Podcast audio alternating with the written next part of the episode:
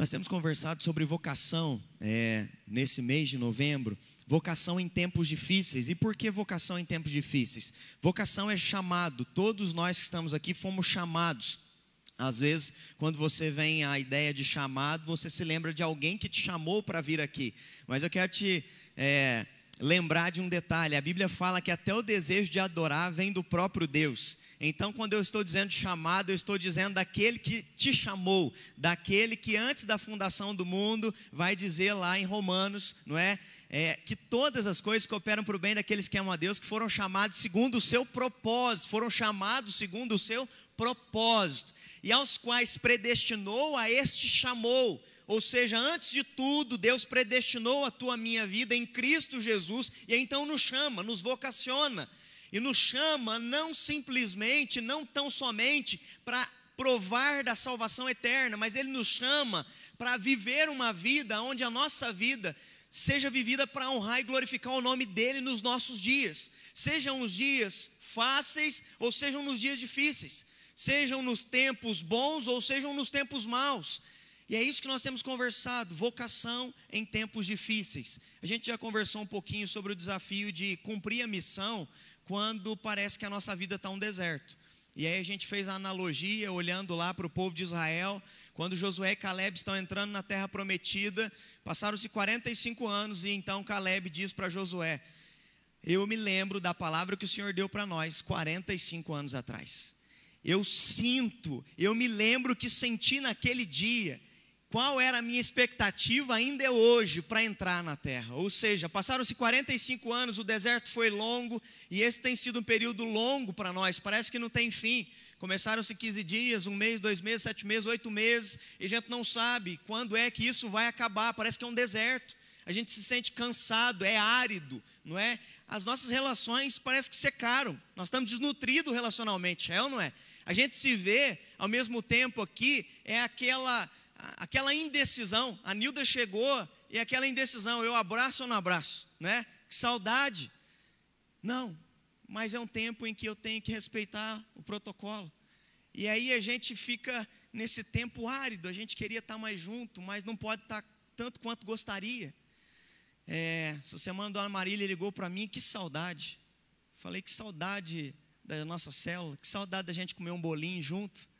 E ela falou também, pastor, Sabe, é um tempo árido, é um tempo difícil, mas só quando a gente troca as palavras, a gente percebe como é bom as relações, como nós somos importantes uns para os outros. Semana passada a gente falou um pouquinho ah, desse tempo árido, nós falamos sobre como cumprir o chamado quando a vida dói, e a gente olhou para a vida de Jabes.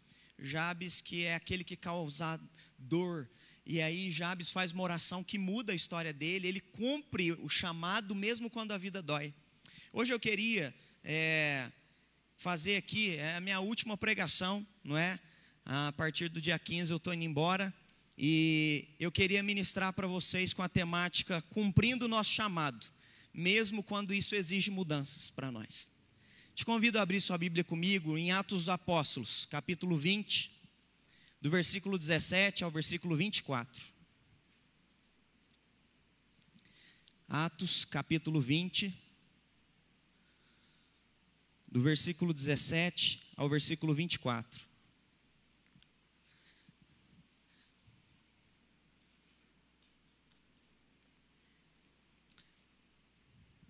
De Mileto mandou a Éfeso chamar os presbíteros da igreja.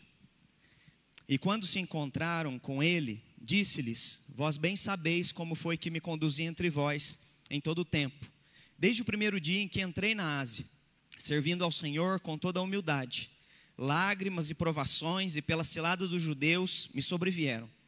Jamais deixando de vos anunciar coisa alguma proveitosa e de vos ensinar publicamente também de casa em casa, testificando tanto a judeus como a gregos o arrependimento para com Deus e a fé em nosso Senhor Jesus Cristo.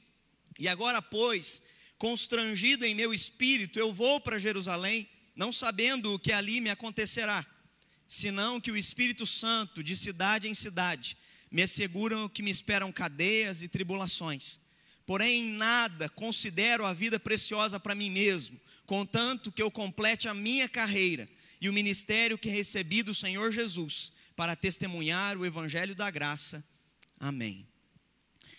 Tempos aonde a gente tem que cumprir o nosso chamado, mas isso exige de nós mudanças. É difícil quando a gente tem que cumprir o nosso chamado e sair do local a gente, no qual a gente está, no qual a gente ama estar, nas funções nas quais a gente exerce, a gente causa impacto nelas, mas às vezes nós somos chamados a sair dessa situação, do status quo, e ir para um novo local, ir para um novo ambiente. Nós temos vivenciado isso, não é? há anos aqui na igreja, no sentido de desafiar as pessoas, abra sua casa, não é? Seja alguém que tem uma célula na sua casa. E para muitos é um desafio sair desse status de uma vida onde durante a semana não se encontra com ninguém para abrir a porta da casa. Sai desse status simplesmente de assistir culto e venha ser um líder de célula. Exige de nós muito em relação às mudanças, mas nós temos um chamado. O chamado implica em passar pelo deserto, o chamado implica em conviver com as dores, e o chamado também traz implicações no qual a gente precisa compreender. Para cumprir o chamado de Deus, entenda uma coisa: não tem como cumprir o chamado de Deus vivendo a tua agenda. Você tem que cumprir o chamado de Deus vivendo a agenda de Deus. Porque nós às vezes queremos fazer a nossa agenda e enquadrar Deus e orar consagrando a nossa agenda para Ele. Mas não, quando nós nos entregamos a Ele, a agenda deixa de ser nossa, é dele. E é isso que Paulo está fazendo aqui quando ele se encontra com os presbíteros de Éfeso, na cidade de Mileto. É, e aí ele vai falar como é que ele vai viver a agenda de Deus, é isso que eu queria compartilhar com vocês um pouquinho nessa noite. Primeiro, para viver a agenda de Deus é preciso rever a nossa vida. Rever, nós temos cumprido o chamado que Deus nos deu? Você está aqui, por que é que você está aqui? Você tem cumprido aquele chamado, aquela vocação, desde o dia da tua salvação, o batismo, não é? Muitos que estão aqui, muitos adolescentes, eu tive a alegria de vê-lo sendo batizado. Você tem cumprido o teu chamado desde aquele dia que você foi batizado. Muitos estão aqui há 10, 15 anos na igreja, você tem cumprido o seu chamado, você que foi batizado lá pelo pastor Marcos Brust, você foi batizado lá pelo pastor Itamar, pastor Laércio. Você tem cumprido o seu chamado até aqui, nesse momento. O apóstolo Paulo, para ver a agenda de Deus, entenda uma coisa: para olhar para o futuro é preciso olhar para o passado, é preciso rever.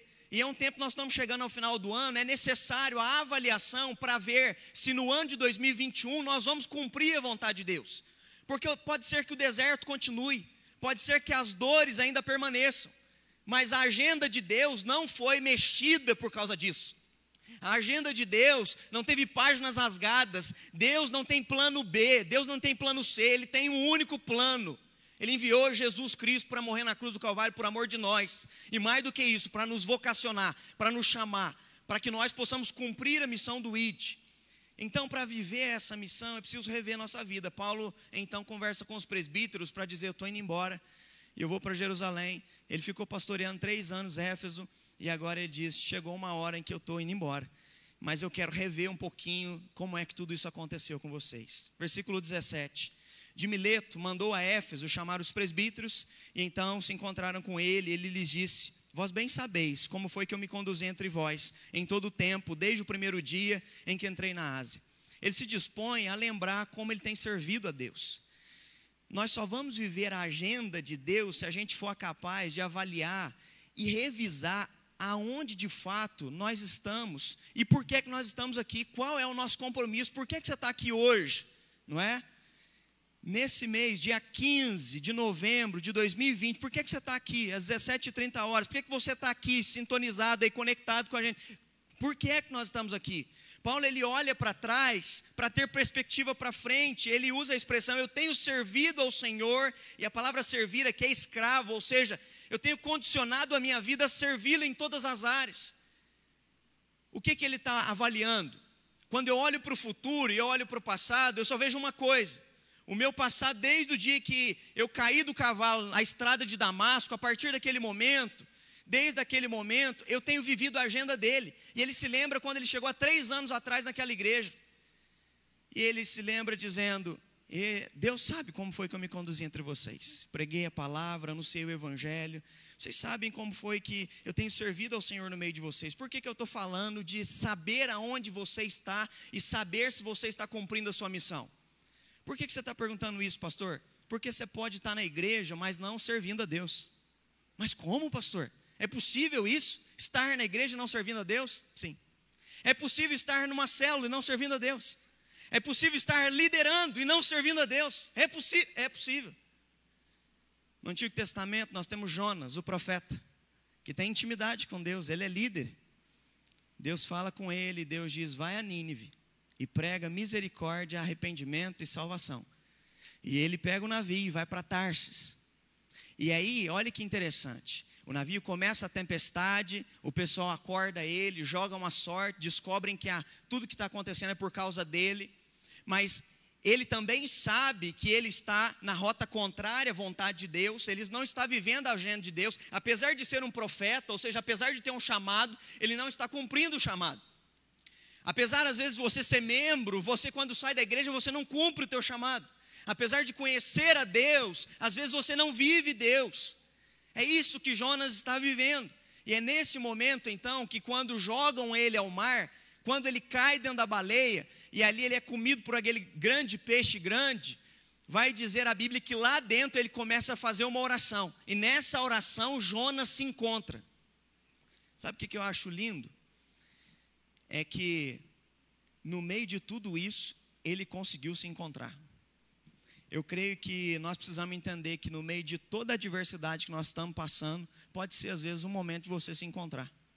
Um momento de você perceber que você só frequentava a igreja, só participava de células, mas não estava fazendo o que Deus sempre te pediu para fazer. Às vezes você era mais um ativista da igreja e quando tudo atribulou, você se deu conta de como você precisa voltar para o centro da vontade de Deus. Uma frase que eu achei interessante lendo sobre isso, sobre revisão de vida, diz assim: uma revisão crítica da nossa própria experiência é um sinal de força, não de fraqueza. Conseguir olhar para a tua vida e pensar o seguinte: eu estou cumprindo o que Deus me chamou para fazer, ou eu estou fugindo, ou eu estou como Jonas, seguindo outra opção. Isso é sinal de força, de maturidade, não de fraqueza. Olhe para você mesmo e responda para você: você está onde Deus gostaria que você estivesse? Você está fazendo o que Deus pediu para fazer? Você está vivendo e exercendo a influência que Deus te colocou nas tuas mãos durante tudo que você tem experimentado? Aonde é que você está? Paulo está aqui chorando diante dos presbíteros, dizendo: Eu estou indo embora para Jerusalém em paz, porque eu fiz tudo o que eu tinha que fazer aqui. Mas Jonas está dentro de uma baleia, dizendo: Deus, misericórdia, me coloca no caminho de novo, eu vou lá pregar. Você entenda onde você está, porque pela graça de Deus, nós temos a oportunidade de voltar a viver a vontade de Deus, nós temos a oportunidade de nos encaixar na agenda dEle porque Deus não nos risca da agenda dele. De maneira muito graciosa, Ele nos dá a oportunidade do arrependimento e de nos colocar nos propósitos pelos quais nós fomos chamados. Implica também essa revisão olhar como é que nós encaramos adversidades nesse ano. Como é que você encarou as adversidades que vieram até aqui? Versículo 19 diz: Eu estive servindo ao Senhor com humildade, com lágrimas, provações pela cilada dos judeus que me sobrevieram. Ele começa a se lembrar das aflições, dos problemas. Lembra aí das aflições e dos problemas. Às vezes você não precisa nem lembrar, porque ele está aqui ainda. Mas Paulo, ele vai se lembrando, eu passei por elas com humildade, eu chorei demais diante das provações, me armaram ciladas, por que, que eu estou perguntando? Porque cada um de nós reage de maneira diferente diante das adversidades. E alguns, infelizmente, saem da agenda, saem do propósito que Deus tem para eles. Porque a adversidade mexe com eles de uma tal forma que os deixa instáveis. A gente pode ver isso. Pedro, ele fica confuso, ele oscila na fé. Quando chega o momento que ele diz que ele morreria por Jesus, ele nega Jesus. Quando chega o momento em que ele tinha que dar a vida por Cristo, ele de fato compreende que ele não estava pronto para as coisas que ele dizia. E aí ele oscila na fé. A gente vai ver Judas, quando o desespero vem, o que, que ele faz? Ele acha que não tem mais alternativa, acha que não tem mais saída, se desespera e então tira a própria vida. Mas a gente olha para Estevão, e eu amo olhar para essa história de Estevão.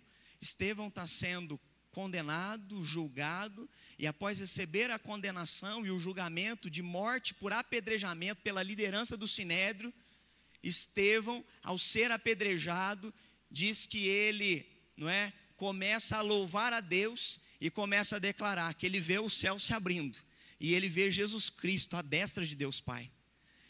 Quanto mais ele é provado, mais ele está íntimo de Deus, mais ele está na agenda de Deus. Ele não faz a oração na hora da morte, Deus me livra, me passa disso. Não, ele celebra, porque até na dor ele é capaz de enxergar Deus, porque ele está na agenda de Deus. Quem está na agenda de Deus vê Deus, mas quem não está na agenda de Deus se desconecta.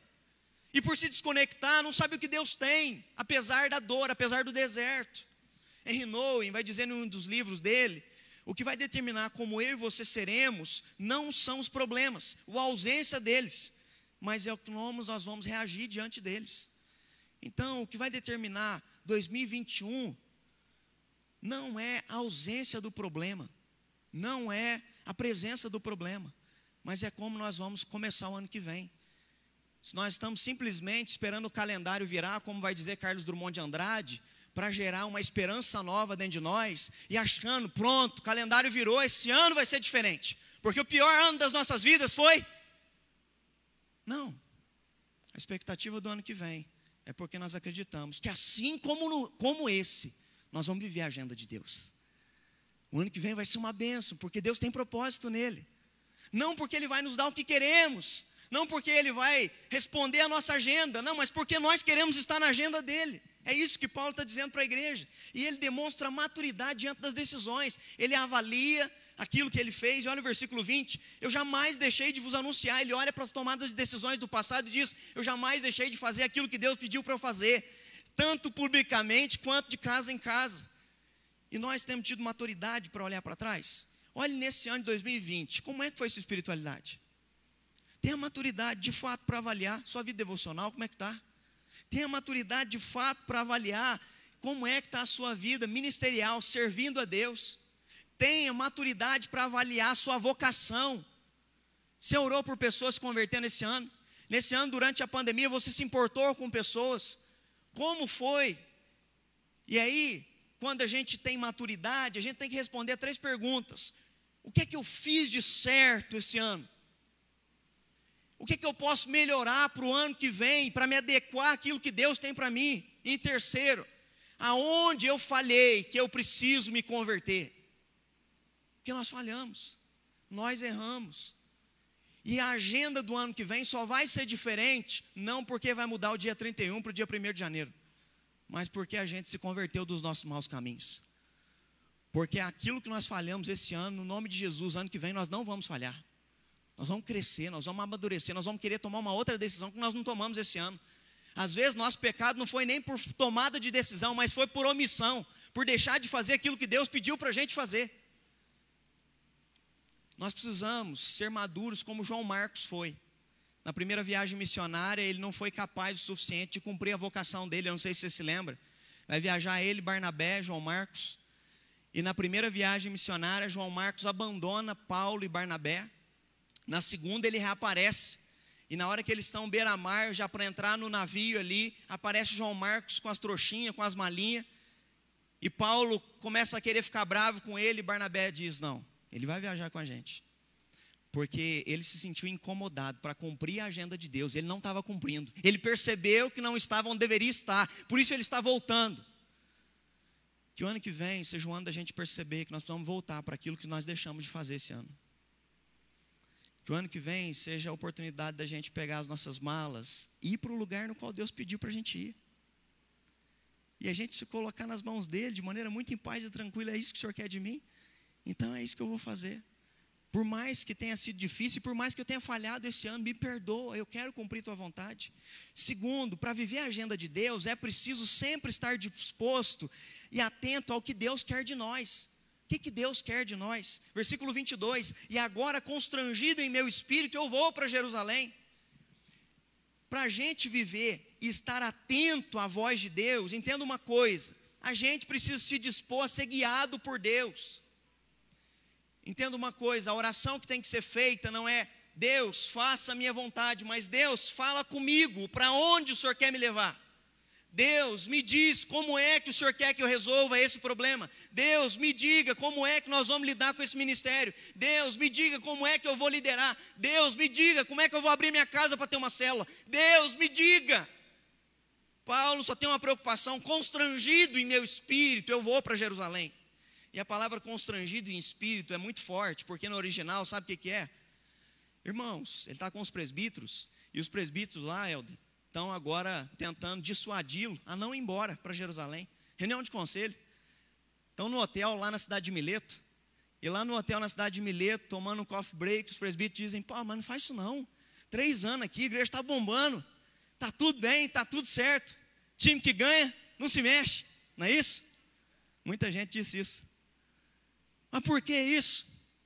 E aí Paulo diz: constrangido em meu espírito, eu sinto que eu tenho que ir para Jerusalém. A palavra constrangido no meu espírito é: eu sinto que eu estou acorrentado ao Espírito Santo, e o Espírito Santo está me pedindo para ir para Jerusalém.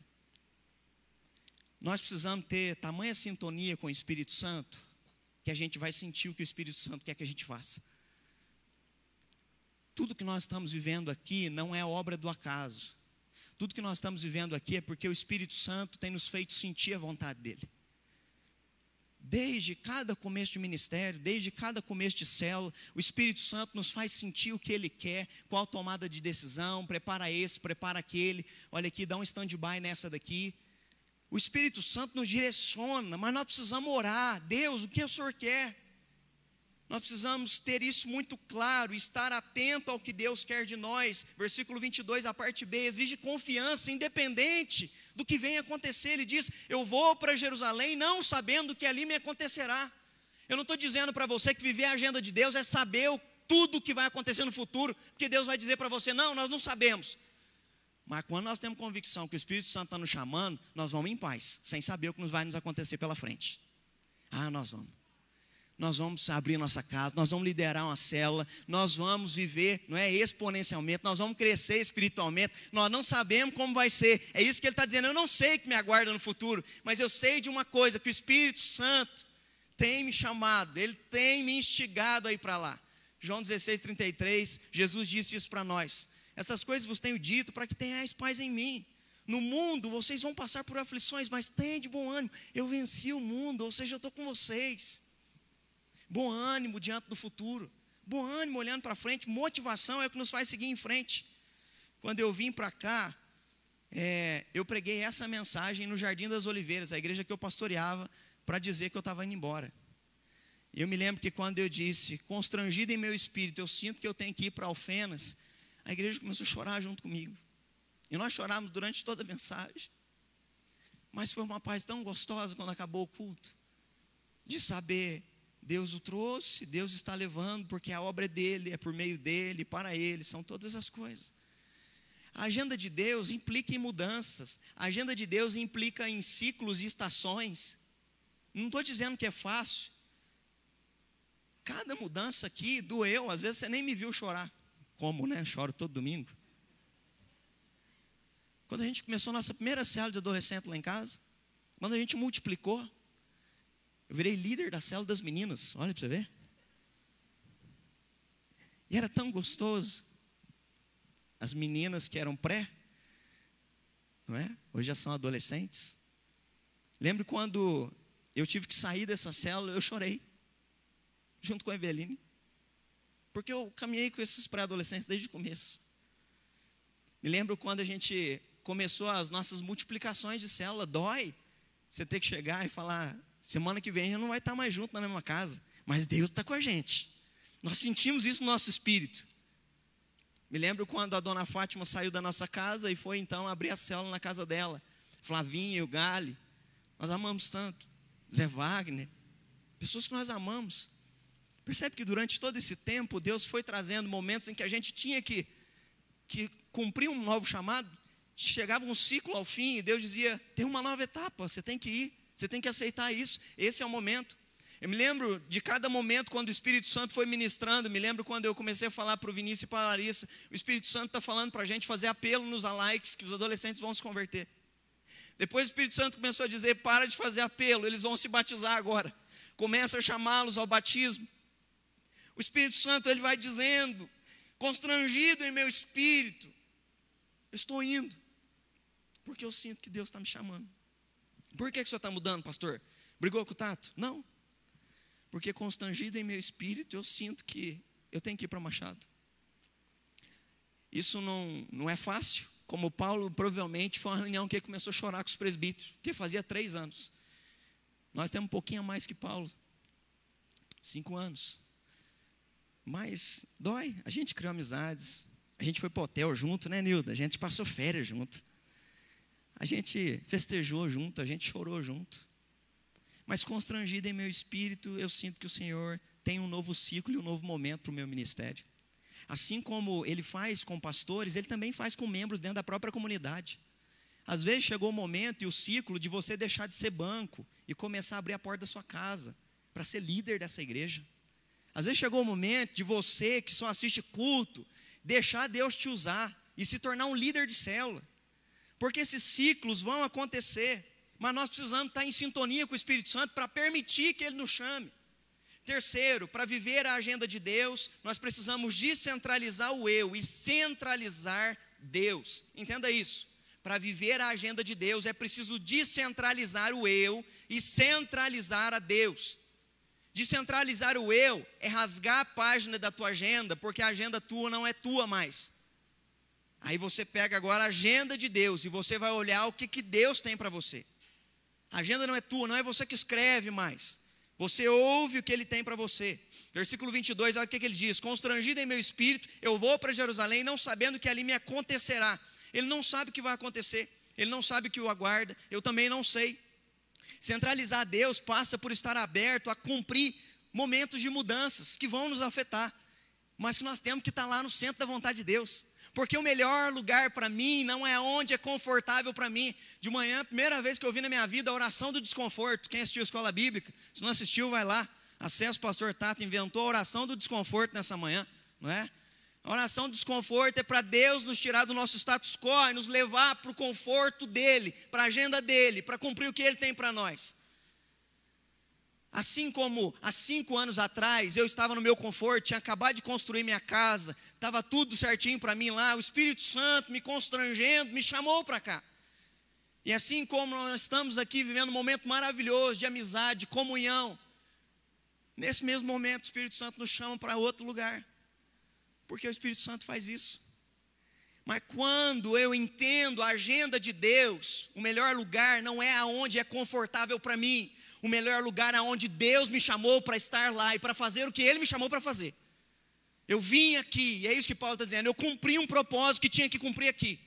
Mas chegou uma hora em que o Espírito Santo está dizendo, agora o teu lugar é outro lugar.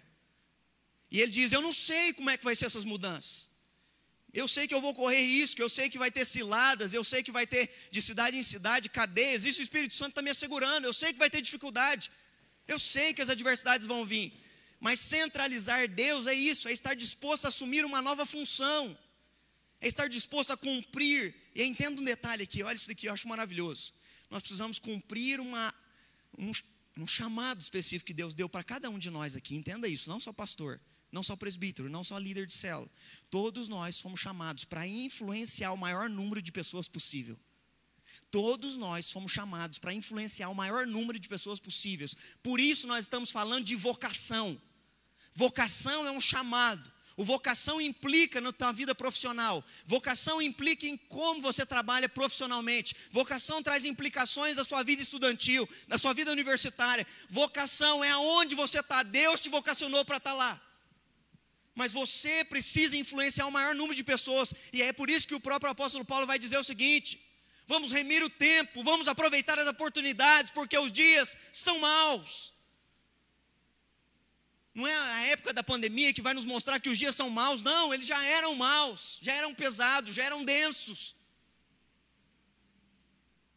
Mas nós temos que aproveitar as oportunidades. Nós estamos aqui, Deus nos colocou por um motivo, e no versículo 23 ele vai dizer: senão que o Espírito Santo, de cidade em cidade, me assegura cadeias e tribulações, ele sabe que vai vir momentos difíceis, ele sabe das lutas que vai passar. E aí, sabe qual que ele está preocupado? Seja de cidade ou cidade, ou de cadeias em cadeias, eu quero cumprir o que fui chamado para fazer. O que, que eu estou querendo dizer?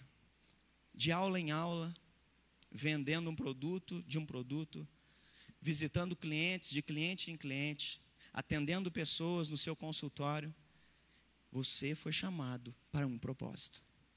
Quando você ganha consciência disso, cada etapa da sua vida não está fora da agenda que Deus planejou para você. E aí, Paulo, se você for continuar depois a leitura, são muitos os detalhes e são muito ricos, de cidade em cidade, de cadeias em tribulações. Eu quero só dar um resumão para você. Na hora que ele foi preso, ele foi para Jerusalém. Ele vai para Jerusalém, lá em Jerusalém ele é preso. E na hora que ele está preso, vai dizer que Cláudio Lísias, um comandante da guarda romana, prendeu Paulo. E olha a sacada de Paulo. Ele está numa escadaria, os soldados romanos protegendo ele, todo mundo pronto, com pedra na mão para matar ele, para apedrejar ele. Sabe o que, que Paulo faz? Por favor, Cláudio Lísias, me dê uma oportunidade de dar o meu testemunho aqui a essa multidão. O povo com pedra na mão, querendo matar ele, de cidade em cidade. O que, que ele faz? Ele já dá a primeira pregação e faz apelo no final. Ele é levado depois para Cesareia, onde ele vai ficar preso ali, a gente não sabe exato o tempo. Mas lá em Cesareia, quem é que ele vai pregar? Para o governador Félix. Ele aproveita as oportunidades. Félix fica tão empolgado que manda chamar a esposa, a Drusila. Chama ela, precisa ouvir esse homem aqui.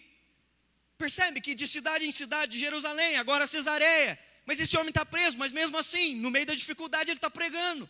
Porque Deus tinha uma agenda para ele. Não é a agenda que ele programou, 2021 vai ser assim para mim. Não. 2021 vai ser aonde Deus quer que eu esteja. Porque lá é o melhor lugar para eu estar. Em Jerusalém, pregando para uma multidão. E agora no palácio do governador, pregando para ele. É isso que ele estava dizendo, de cidade em cidade, de cadeia em cadeia. E depois você sabe, ele vai ser preso e agora vai viajar. E no meio da viagem vem uma grande tempestade, 14 dias sem aparecer o sol, tudo nublado o navio vem a naufrágio, no meio do naufrágio, Deus fala com ele: olha, pode ficar tranquilo, avisar todo mundo, que vocês não vão, não vai se perder uma vida sequer. E ali ele começa a pregar, o povo está apavorado, ele começa a pregar para Deus acalmar a turma ali, começa a dar comida para o pessoal no meio daquela viagem. No meio do naufrágio, eles vão parar numa ilha em Malta, ali uma cobra pica ele, e ele não morre.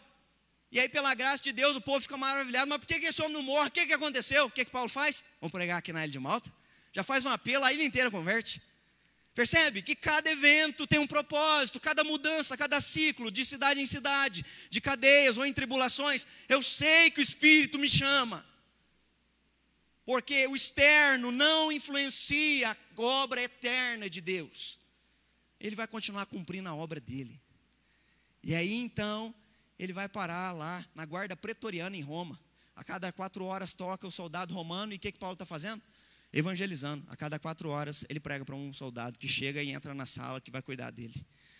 A tua e a minha vida é feita de vários momentos: momento de dor, momento de doença, momento de traição, momento de fraqueza, momento de cansaço, mas de momento em momento, que o Espírito Santo possa te usar em nome de Jesus. Independente do ambiente no qual você se encontre, nós precisamos entender qual o propósito de Deus para a nossa vida. Versículo 24. Porém, em nada considero a vida preciosa para mim mesmo. Paulo está dizendo que ele sabe que Deus tem um propósito, ou seja, a minha vida não é mais preciosa do que a vontade de Deus. Quando ele diz que a minha vida não é mais preciosa do que a vontade de Deus, sabe o que ele está dizendo? Para mim, o mais importante é viver o que Deus planejou para mim, não o que eu planejei para o meu futuro. Você também acredita nisso? Que o mais importante para você é viver a vontade de Deus em 2021 do que você, daquilo que você planejou? É isso que Paulo está dizendo. Em nada considero importante aquilo que eu planejei, aquilo que eu idealizei, contanto que eu complete a vontade que Ele tem para a minha vida. Isso para mim é tudo. Isso para mim é o que move a minha vida. E ele vai dizer aos Colossenses, capítulo 3, versículo 23, como é que se vive dessa maneira? Tudo quanto fizerdes, fazer de todo o coração, como para o Senhor e não para homens vai fazer qualquer coisa, seja num culto, numa cela, na sua casa ou trabalhando, façam como para o Senhor, de todo o coração. Aí você vai viver a agenda de Deus. Porque a fila do banco vira a agenda de Deus. A fila do supermercado vira a agenda de Deus. A fila do SUS vira a agenda de Deus. A vida vira a agenda de Deus. Quando a gente vive de todo o coração para Ele. Nós precisamos, então, abrir o nosso coração para viver a agenda de Deus. Por que é que nós estamos nos mudando? Porque nós estamos vivendo a agenda de Deus. Nós não estamos nos mudando porque nós tivemos nenhum atrito ministerial. Nós não estamos nos mudando porque nós estamos fora da visão. Nós não estamos nos mudando porque nos cansamos de alfenas.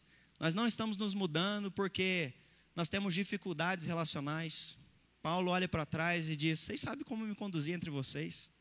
E a mesma coisa eu digo, vocês sabem como foi que nós caminhamos aqui nesses cinco anos, que Deus nos trouxe com o propósito de auxiliar o pastor Tato na implantação da rede celular nessa igreja. E assim nós fizemos isso. Eu tenho a alegria de poder dizer as mesmas palavras do apóstolo Paulo, ensinando vocês no templo e de casa em casa, jamais deixando de vos anunciar coisa que fosse proveitosa para a edificação das suas vidas. Mas sinto constrangido em meu espírito que o Senhor nos chama agora para ir para Machado, que o Senhor nos chama para um novo ciclo, para um novo momento, que você possa sentir os ciclos que o Espírito Santo está ministrando na sua vida. Ciclo que ele diz: Olha, chegou a hora de você fazer mais do que você está fazendo. Chegou a hora de você sair da sua zona de conforto e só parar de assistir culto. Chegou a hora de ser só mais um membro. Chegou a hora. Mas, Senhor, eu não sei o que me aguarda no meu futuro. Nós não sabemos.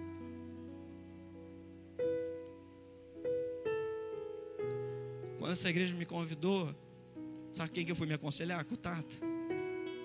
Com medo, porque eu não sei o que vai me acontecer no meu futuro. Tá tudo bem.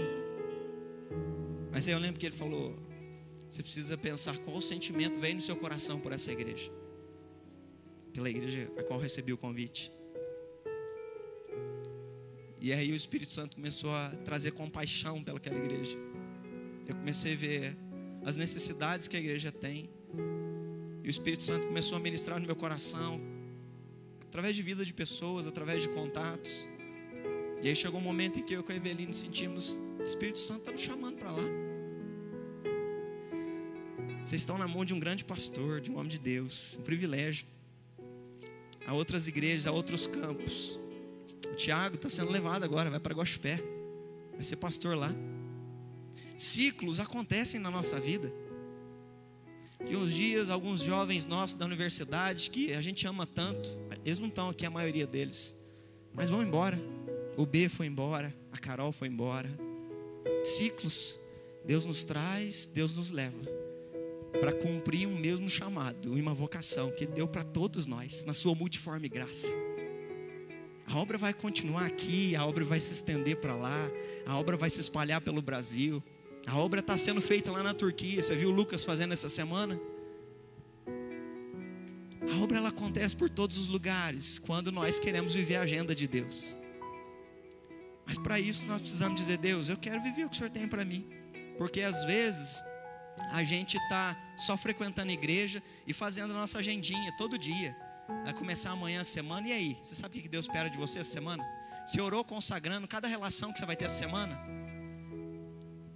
Você já percebeu cada pessoa que você vai encontrar essa semana que Deus tem um propósito por elas se encontrarem com você nessa semana? Ou vai ser só mais uma semana onde é tua agenda? Começa a olhar para a agenda de maneira diferente e começa a perceber que cada conversa, cada contato é a obra de Deus se cumprindo, porque Ele tem propósito aos quais Ele chamou. Feche seus olhos, coloque seu coração diante de Deus. Você que às vezes está nos assistindo aí da sua casa e está longe de cumprir o chamado. Às vezes você está aqui no templo e você tem ouvido Deus te chamar, mas você está como Moisés dizendo: Eu não tenho capacidade, eu acho que eu não vou dar conta. Como é que eu vou falar quando eu estiver na frente deles? E Deus, como falou para Moisés diante da sarça, diz: Foi eu que te chamei, meu filho.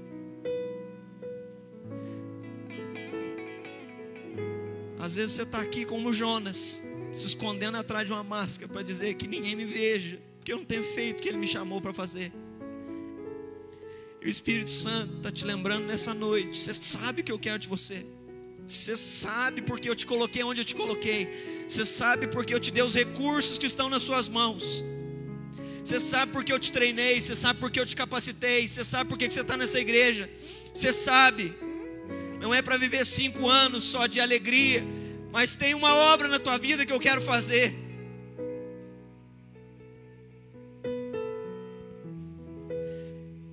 Deus, nós nos colocamos diante do altar nessa noite, porque nós temos a alegria e o privilégio de sermos um povo, Deus, que foi predestinado antes da fundação do mundo. Louvado seja o teu santo nome. Obrigado porque a tua palavra diz, Deus, no profeta Oséias, que com amor eterno o Senhor nos amou e nos atraiu para a tua presença. Mas mais do que simplesmente conhecer esse amor, Deus, ágape, que nos impacta, nós queremos ser capazes de cumprir o chamado que o Senhor tem para nós. Queremos ser capazes de fazer a mesma declaração que o apóstolo Paulo fez. Em nada nós consideramos a nossa vida preciosa para nós mesmos. Contanto que no ano de 2021 e nos anos que virão, que nós possamos cumprir a carreira que nos está proposta. Nós queremos ter a coragem de orar e falar: Deus, venha o teu reino e seja feita a tua, a tua vontade aqui na terra, como ele é feita aí nos céus. Deus, nós não queremos, Pai, escrever coisas na nossa agenda que o Senhor não quer que a gente escreva, Pai. A gente abre mão disso para viver pelo Senhor. A gente quer abrir mão do status quo. A gente quer abrir mão, Deus, às vezes de situações que estão confortáveis para nós, mas porque a gente sabe que Teu Espírito Santo está nos chamando para fazer Tua vontade. Deus, em nome de Jesus, eu oro por jovens que saem dessa igreja, Pai, têm uma experiência profunda com o Senhor aqui, mas quando vão para outros lugares estão vivendo uma crise de identidade. Em nome de Jesus, ó Pai, rompe essas barreiras, ó Pai. Que eles saiam daqui para viver um novo tempo, ó Pai, no Brasil, nos Estados Unidos, na Europa, Pai. Leva-os aonde o Senhor quer levar e que eles compreendam que os ciclos vão se encerrar, ó Pai. Mas que a obra do Senhor vai continuar independente da cidade, Deus que o Senhor vai os continuar usando, independente do local, que o Senhor vai os continuar ensinando e que eles vão continuar sendo instrumentos de graça nas tuas poderosas mãos. Assim nós oramos, Deus. Alinha o nosso coração à tua agenda, nos coloca no centro da tua vontade. Essa é a nossa expectativa, esse é o nosso anseio. Se tem aqui filhos e filhas tuas nessa noite que estão como Jonas, escondidos, Deus, em nome de Jesus, que eles ganhem consciência, como Jonas ganhou consciência na, ali na barriga daquele grande peixe, Deus. Que em nome de Jesus seja a noite de ganhar consciência. Seja a noite de voltar e dizer: Não, eu não vou mais só assistir culto, eu vou entrar para o ministério infantil, vou entrar para o ministério de louvor, eu vou abrir minha casa para ter uma célula, eu vou liderar uma célula, eu não vou fugir. Eu quero, Deus, cumpra em mim o teu querer, eis-me aqui, envia-me a mim. Deus, Traz ânimo para aquele que está achando, ó Pai, que não consegue. Renova, Deus, a força daquele que já liderou 10, 15 anos e está se sentindo cansado demais para continuar. Em nome de Jesus, Deus, cumpre o teu querer em nós. Essa é a nossa oração. Cumpre a tua vontade. No nome poderoso de Jesus. Amém, Senhor. Amém. Vamos colocar de pé e adorar o nosso Deus.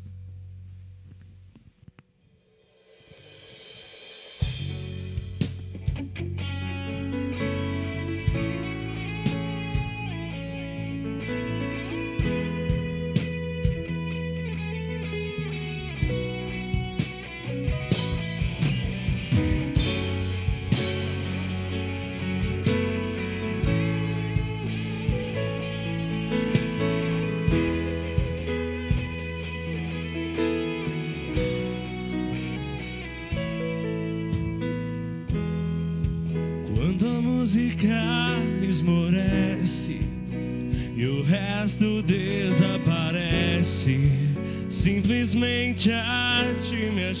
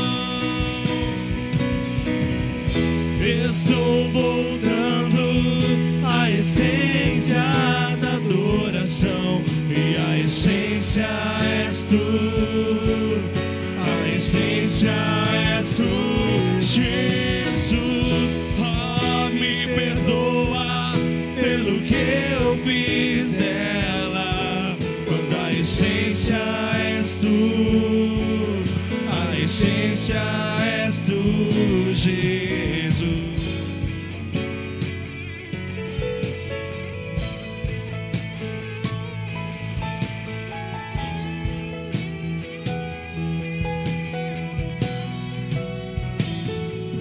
Quando a música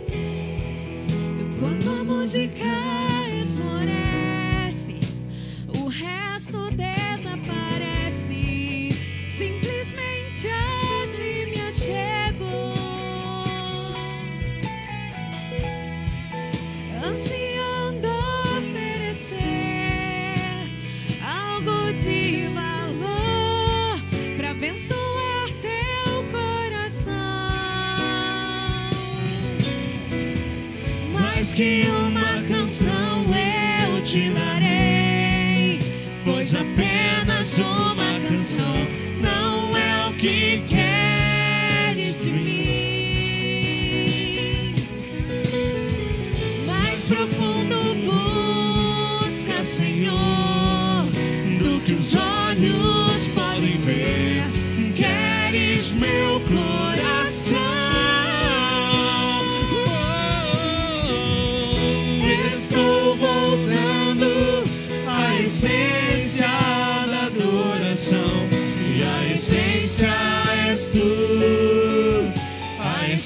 essência és tu, Jesus. Oh, me perdoa pelo que eu fiz dela. A essência és tu. A essência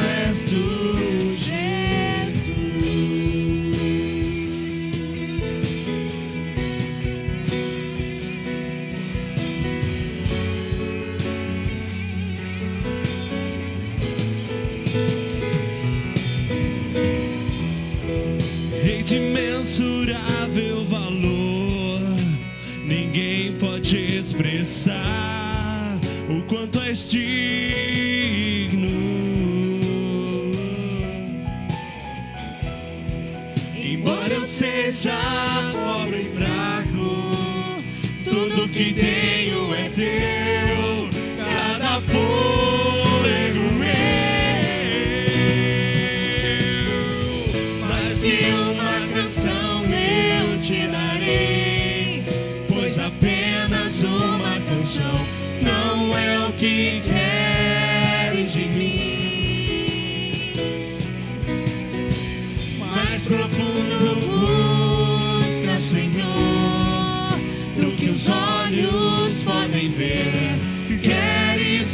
coração.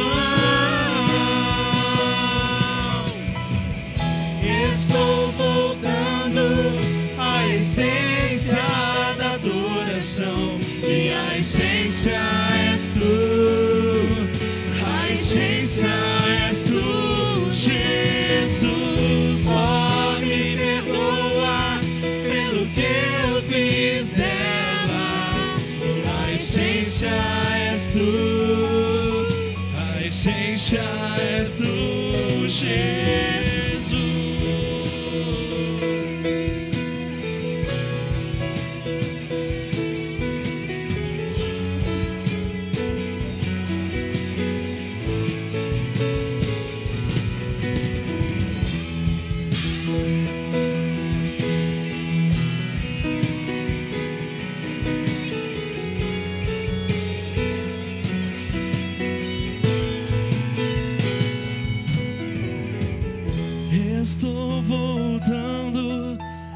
essência da adoração e a essência és tu. A essência és tu. Oh, me perdoa. A essência és tu. A essência és tu. Mais uma vez, igreja.